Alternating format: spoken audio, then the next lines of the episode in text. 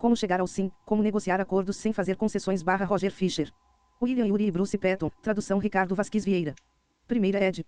Rio de Janeiro, Salamen, 2014. 1. Negociação. 2. Liderança. 10 perguntas que as pessoas fazem sobre como chegar ao sim. Perguntas sobre justiça e negociação baseada em princípios. Pergunta 1. Será que existe algum caso em que a barganha posicional faça sentido? Pergunta 2. E se a outra parte acreditar em diferentes padrões de justiça? Pergunta 3. Devo ser justo, mesmo que não seja necessário? Perguntas sobre relacionamento com pessoas. Pergunta 4. O que devo fazer caso as pessoas sejam o problema? Pergunta 5. Devo negociar até mesmo com terroristas ou com alguém como Hitler? Quando seria o caso de não haver negociação? Pergunta 6. Como devo ajustar minha abordagem à negociação levando em conta diferenças de personalidade, gênero, cultura, etc. Perguntas sobre táticas. Pergunta 7. Como devo decidir sobre coisas do tipo, onde devemos nos reunir? Como podemos nos comunicar, quem deve fazer a primeira oferta, e qual deve ser? A minha oferta inicial. Pergunta 8. Concretamente, como devo passar da fase de inventar opções para a fase de assumir compromissos? Pergunta 9. Como devo testar essas ideias sem correr um risco muito grande? Perguntas sobre poder. Pergunta 10. Será que o modo como negocio faz efetivamente diferença quando a outra parte é mais poderosa, e como posso incrementar o meu poder de negociação? Prefácio à terceira edição. 30 anos já se passaram desde a primeira edição de Como Chegar ao Sim. Ficamos orgulhosos e sensibilizados pelo fato de que tantas pessoas de tantas partes do mundo continuem a julgar esta obra útil na resolução de conflitos e na negociação de acordos mutuamente satisfatórios. Naquela época, jamais poderíamos ter imaginado que este pequeno livro se tornaria uma referência na silenciosa revolução que, ao longo das três últimas décadas, mudou o modo como tomamos decisões em família, nas empresas e na sociedade. A revolução da negociação. Há uma geração, na maioria dos casos, a visão prevalente sobre o processo decisório era hierárquica. Cabia às pessoas que ocupavam o topo da pirâmide de poder no trabalho, na família ou na política tomar todas as decisões e aqueles na base da pirâmide seguir as ordens. Naturalmente, a realidade era sempre mais complicada.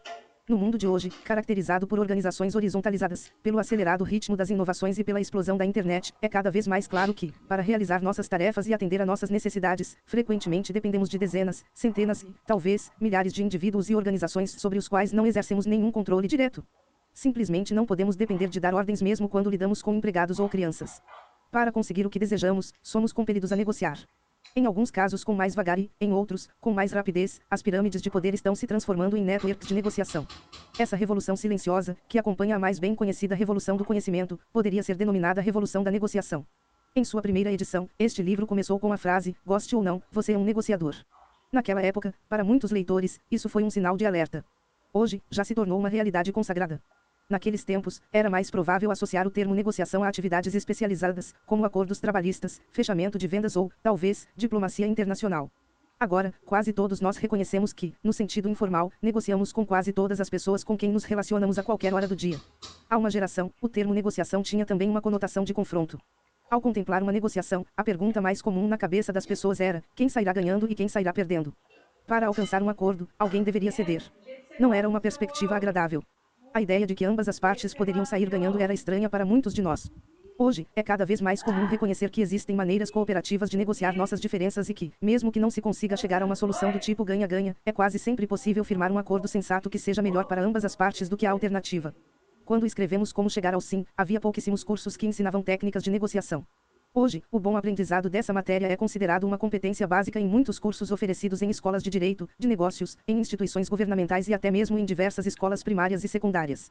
Em suma, a revolução da negociação está hoje se desenvolvendo a todo o vapor no mundo todo e nos anima que princípios de senso comum dessa disciplina tenham se generalizado de maneira ampla e com excelentes resultados. O trabalho à frente, no entanto, apesar do progresso considerável, o trabalho está longe do fim. Na verdade, julgamos que a necessidade de negociação com base na busca conjunta por ganhos mútuos e por direitos legítimos seja maior, hoje, do que em qualquer momento das três últimas décadas. Em quase qualquer dia da semana, uma rápida pesquisa do noticiário revela uma necessidade urgente de se encontrar uma nova maneira de lidar com as diferenças. Quantas pessoas, organizações e países estão teimosamente tentando chegar a um acordo sobre suas posições? Até que ponto a escalada destrutiva dessa argumentação resultará em amargas disputas familiares, eternos processos judiciais e guerras intermináveis? Quantas oportunidades de resolução de problemas, satisfatórias para ambas as partes, estão sendo perdidas em decorrência da falta de um bom processo? Constatamos que lidar com conflitos permanece sendo uma indústria em crescimento. Efetivamente, o advento da revolução da negociação gerou um número maior, e não menor, de conflitos. As hierarquias tendem a abafá-los, mas eles acabam aflorando à medida que os networks começam a prevalecer. Nas democracias, conflitos, em vez de ser suprimidos, emergem. É por isso que esse sistema de governo às vezes parece tão turbulento e belicoso quando comparado a modelos mais autoritários. O objetivo não deve e nem pode ser o de eliminar conflitos, eles são inevitáveis e úteis. Fazem parte de nossas vidas. Geralmente conduzem à mudança e geram novas ideias. É raro que se corrija uma injustiça sem a existência de um sério conflito. Na forma de concorrência de negócios, o conflito ajuda a criar prosperidade. Ele está na raiz do processo democrático, em que as melhores decisões resultam não do consenso superficial, mas da exploração de diversos pontos de vista e da busca por soluções criativas. Por mais estranho que pareça, o mundo precisa de mais conflitos, e não menos. O desafio não é eliminar conflitos, mas transformá-los. É mudar o modo como lidamos com nossas diferenças em vez de conflitos antagônicos e destrutivos. Solução de problemas de forma conjunta e pragmática. Não devemos subestimar a dificuldade dessa tarefa, que, no entanto, é o que há de mais urgente no mundo de hoje.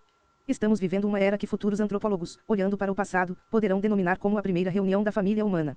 Pela primeira vez, graças à revolução da comunicação, a família humana, em sua totalidade, mantém um relacionamento. Todas as cerca de 15 mil tribos ou comunidades linguísticas do planeta têm consciência umas das outras. É, como em todas as reuniões de família, nem tudo é paz e harmonia. Há muito ressentimento, profundas divergências, iniquidades e injustiças mais do que nunca, confrontados com o desafio de conviver na era nuclear, em um planeta cada vez mais populoso, para nosso próprio bem e para o bem das gerações futuras, precisamos aprender a mudar o jogo básico de conflitos. Em resumo, o duro trabalho de conseguir chegar ao sim apenas começou. Esta edição. Com frequência, muitos leitores nos dizem que como chegar ao sim continua sendo um guia acessível para a negociação colaborativa em uma enorme variedade de áreas. Ao mesmo tempo, temos consciência de que o público mais jovem às vezes fica intrigado com exemplos e histórias que eram comuns 30 anos atrás, mas gostaria de ver casos contemporâneos. Assim, os exemplos contidos nesta edição passaram por uma cuidadosa revisão e atualização e novos casos foram adicionados quando adequado.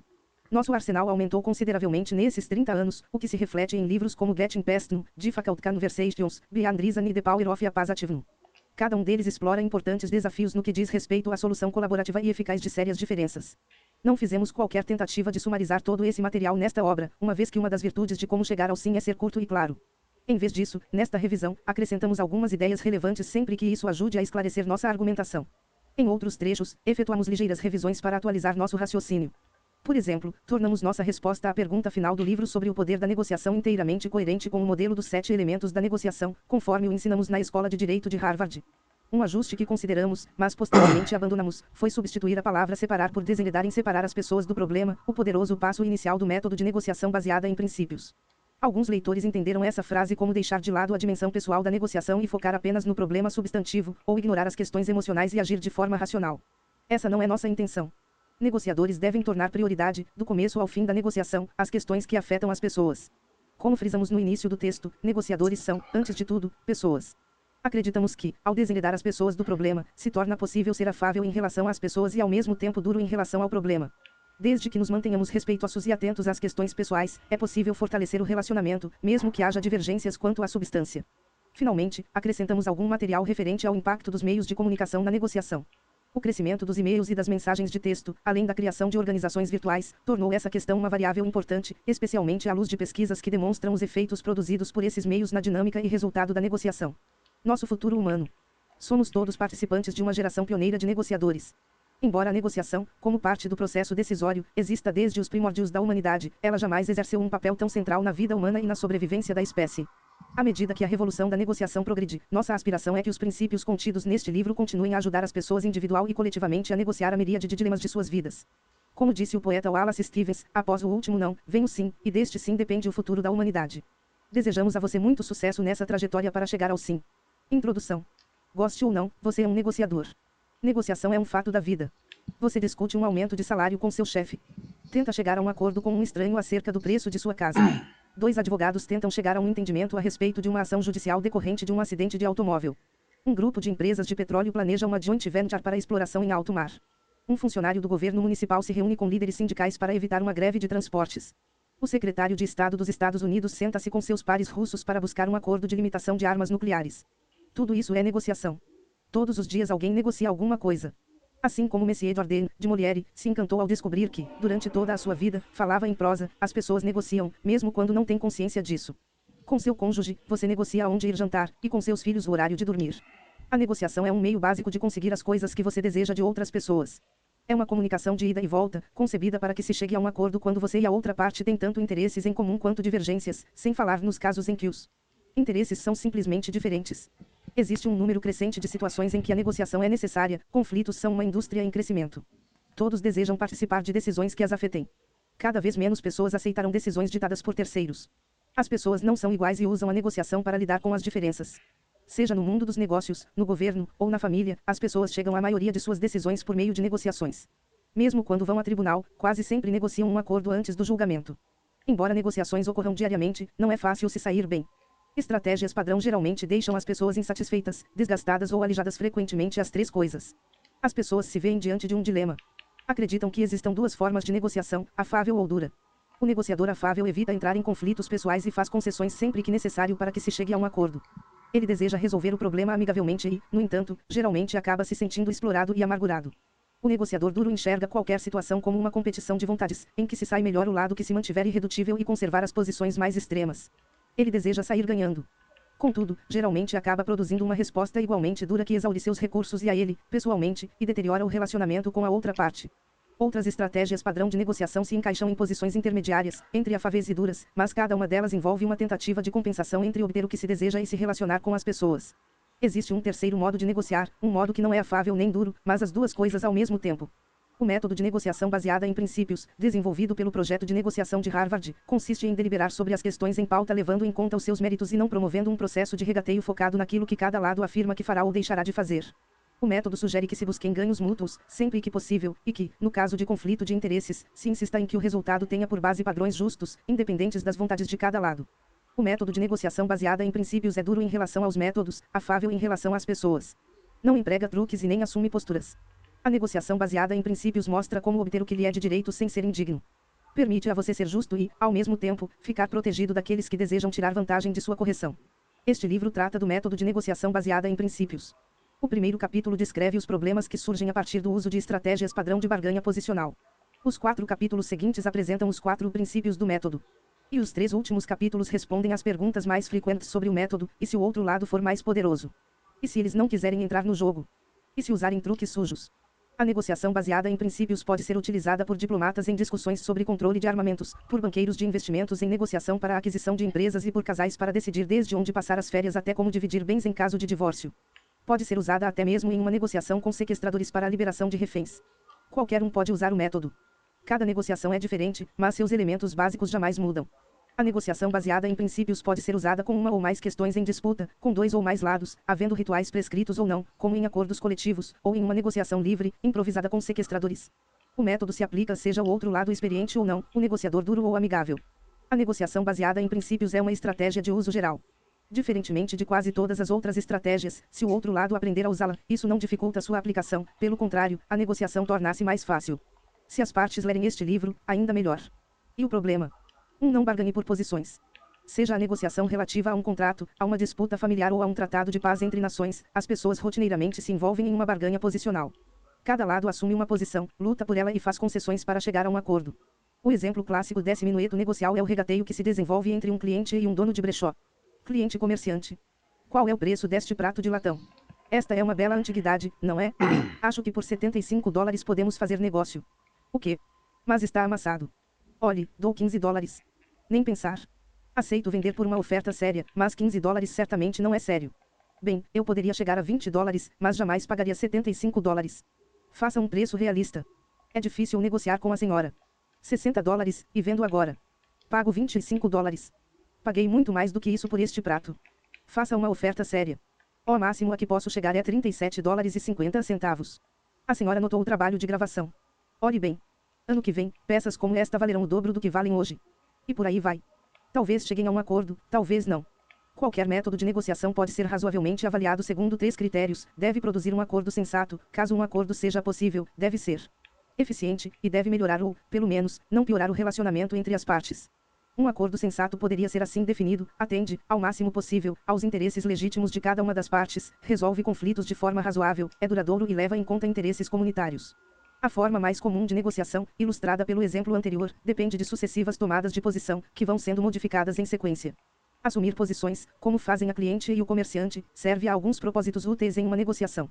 Comunica a outra parte o que você deseja, cria uma âncora em uma situação incerta e de pressão, e pode finalmente produzir os termos de um acordo aceitável. Entretanto, esses propósitos podem levar a outros caminhos. E a barganha posicional não atende a critérios básicos para a produção de acordos sensatos de forma eficiente e amigável. Discutir com base em posições produz resultados insensatos quando negociadores barganham posições, tendem a se enredar nelas. Quanto mais você esclarece sua posição e a defende de ataques, mais comprometido fica com ela. Quanto mais você tenta convencer o outro lado da impossibilidade de mudar sua posição de abertura, mais difícil se torna fazê-lo. Seu ego passa a se identificar com a sua posição. Você passa a ter um novo interesse em salvar as aparências em conciliar ações futuras com posições do passado, tornando cada vez mais improvável que qualquer acordo consiga restabelecer os interesses originais das partes. O perigo de uma negociação ruir em virtude de uma barganha posicional fica bem ilustrado pelo fracasso do presidente John F. Kennedy, em 1961, nas conferências para o banimento de testes nucleares. Caso fosse bem sucedido, esse acordo poderia ter amenizado, em boa medida, a corrida armamentista que aconteceu entre as superpotências nas três décadas seguintes. A questão crítica, então discutida, foi a seguinte: quantas inspeções anuais em loco deveriam os Estados Unidos e a União Soviética permitir que se fizessem em seus próprios territórios para a investigação de eventos sísmicos suspeitos? A União Soviética finalmente concordou com três inspeções. Os Estados Unidos insistiam em não menos que dez. É, nesse ponto, as conversas sobre posições fracassaram, apesar do fato de ninguém saber se uma inspeção consistia em uma pessoa visitando a instalação durante um dia ou em 100 pessoas revirando indiscriminadamente as instalações durante um mês. As partes haviam manifestado pouco interesse em criar um procedimento de inspeção que conciliasse o interesse dos Estados Unidos de fazer a verificação e o desejo de ambos os países de haver um mínimo de intrusão. O foco em posições quase levou a um derramamento de sangue desnecessário no Iraque, em uma disputa entre fazendeiros e a Companhia Estatal de Petróleo, após a queda do regime de Saddam Hussein. Desalojados de suas terras, no sul do país, os fazendeiros haviam se unido, se endividado, arrendando terras através do governo, e usado suas últimas economias para plantar sementes. Infelizmente, alguns meses mais tarde, os agricultores receberam uma carta exigindo que abandonassem as terras imediatamente, conforme uma cláusula em letra miúda de seu contrato de arrendamento, tendo em vista que petróleo havia sido descoberto sob a propriedade. A empresa de petróleo dizia: saiam de nossas terras. Os fazendeiros respondiam: as terras são nossas. Não sairemos. A empresa ameaçou chamar a polícia. Os fazendeiros disseram, há muitos outros além de nós, e a empresa disse que ia convocar a ajuda do exército. Também temos armas. Não sairemos, foi a réplica. Não temos nada a perder. As tropas foram reunidas e o derramamento de sangue foi evitado no último instante por um oficial recém-saído de um programa de treinamento sobre alternativas à barganha posicional. Ele perguntou à empresa quanto tempo será necessário até que se produza petróleo nestas terras. Provavelmente três anos, foi a resposta. O que vocês pretendem fazer com as terras nos próximos meses? Realizar um mapeamento sísmico do subsolo. Então, ele perguntou aos fazendeiros, qual é o problema de deixar as terras agora, como eles estão pedindo. A safra será daqui a seis semanas. Ela é tudo o que temos. Em pouco tempo um acordo foi firmado, os fazendeiros poderiam colher a safra e não impediriam que a empresa realizasse as atividades preparatórias. Na verdade, a empresa estava até querendo contratar muitos dos fazendeiros como operários para as atividades de construção e não tinha qualquer restrição ao cultivo das terras em torno das sondas de petróleo. Como ilustrado nesses exemplos, quanto mais atenção se der a posições, menos foco será dado ao atendimento dos interesses subjacentes das partes. Um acordo se torna mais improvável. E qualquer acordo que resulte desse tipo de situação poderá refletir uma divisão mecânica das diferenças entre as posições finais, em vez de uma solução cuidadosamente elaborada para satisfazer aos interesses de ambas as partes. O resultado é geralmente um acordo quando há acordo menos satisfatório do que poderia ser, para ambos os lados, quando um bom entendimento seria perfeitamente possível. Discutir com base em posições é ineficiente. O método padrão de negociação poderá produzir um acordo, como no caso do prato de latão, ou ruptura, como na questão do número de visitas de inspeção. Em qualquer desses eventos, o processo consome um tempo enorme. Barganhar com base em posições cria incentivos que atrasam um entendimento. Na barganha posicional, você tenta melhorar as chances de que, qualquer que seja o acordo, ele lhe seja favorável. Para isso, você começa em uma posição extrema, agarra-se a ela teimosamente, ilude o outro lado quanto aos seus verdadeiros pontos de vista e faz pequenas concessões, na medida do necessário, apenas para manter a negociação em andamento. O outro lado faz exatamente o mesmo. Cada um desses fatores tende a interferir no fechamento de um acordo imediato. Quanto mais extrema for a posição inicial, menores serão as concessões e mais tempo e esforço serão necessários para que se descubra se um entendimento será possível ou não. O minueto padrão também exige um grande número de decisões individuais, à medida que cada negociador decida o que oferecer, o que rejeitar e o tamanho da concessão a ser feita. Na melhor das hipóteses, o processo decisório é difícil e consome muito tempo. Como cada decisão, além de envolver uma concessão à outra parte, produz uma pressão para que essa vantagem seja maior, um negociador tem poucos incentivos para agir com rapidez. Manobras postergatórias, ameaças de abandonar a reunião, posições de intransigência são táticas que já se tornaram comuns. Elas aumentam o tempo e os custos para se chegar a um acordo, assim como o risco de não se chegar a qualquer entendimento. Discutir com base em posições ameaça o relacionamento. A barganha posicional se transforma em um concurso de vontades. Cada negociador deixa claro o que fará e o que não fará. A tarefa de se criar conjuntamente uma solução aceitável tende a se tornar uma batalha. Cada um dos lados tenta, mediante o uso de sua pura vontade, forçar a outra parte a mudar de posição. Não vou ceder. Se você quiser ir ao cinema, será para ver Avatar. Ou então ficamos em casa quando um dos lados se curva diante dos rígidos desejos do outro, enquanto suas próprias preocupações são ignoradas, geralmente o resultado é ira e ressentimento. Assim, a barganha posicional desgasta e, às vezes, destrói o relacionamento entre as partes. Empresas que trabalham em parceria durante anos poderão se Ah, separar. nada melhor do que um dia atrás do outro.